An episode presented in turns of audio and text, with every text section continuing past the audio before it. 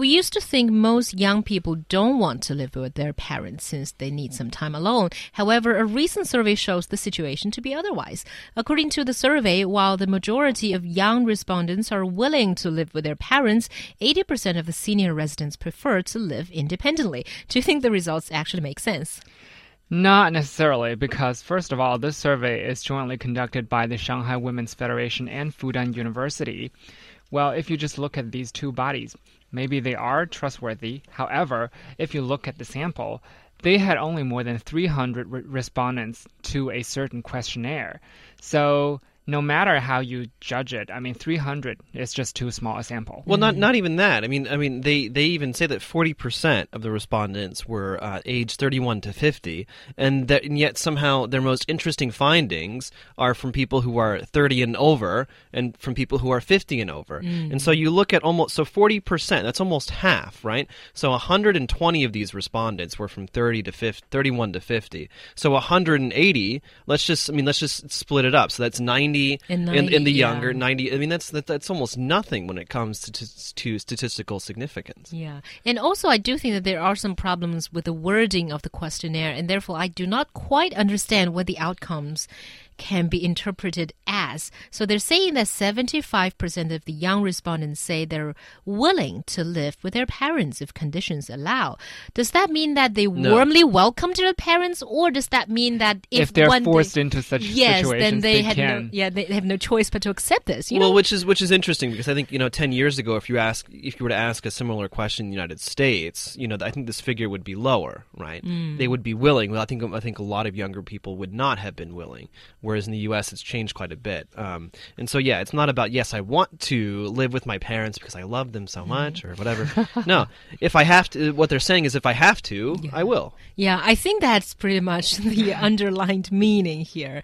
So that's why I don't think that the two different results can be compared together because one is saying the younger people say, okay, I can live with my parents if I have to, while on the other hand, the uh, older uh, respondents say that if healthy, that they'd rather live by themselves and probably with their spouse, I guess. But then again, still a large number of respondents say that they don't want to live in retirement homes. So what does that mean? Does that mean that probably uh, living at home is probably their most comfortable way of spending, you know, retirement life, maybe?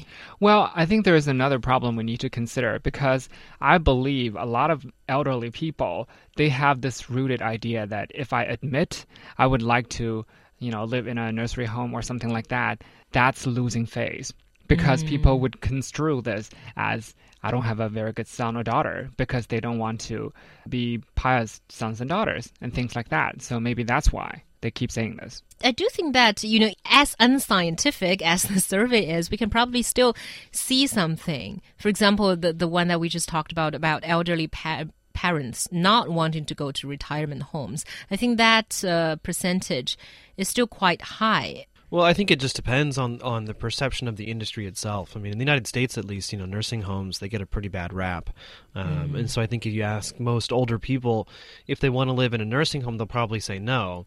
But if you ask if you ask them if they want to live in a retirement community, they might say yes, right? Because the the business model is a bit different there. Nursing home, you know, also kind of implies that someone is taking care of you, and you live in a small room, and you know, uh, you don't actually get that much interaction. You don't go outside your room very often, um, and there are different business models around um, taking care of older people. Uh, But um, no, I think it is interesting because you know, as as Lilian mentioned, I mean, when when you when you're looking at self-reporting like this, you know, the factors of shame, losing face are always going going to come in. And you know, looking at the younger people, I think you know they have less reason to do so.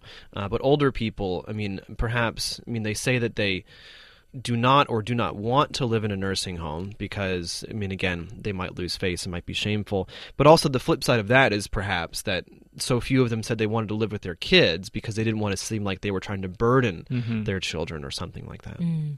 Do you think that there's also the factor of not wanting to take care of grandkids for I doubt the it. children? I doubt, I it. doubt it. Yeah, from what I can see, most elderly people are very excited about the prospect of actually taking care of a baby. So So I don't think that's the reason. Yeah, no, I mean, looking at Chinese culture, I mean, it's always amazing to me how, I mean, I guess it's just Asian culture in general somehow.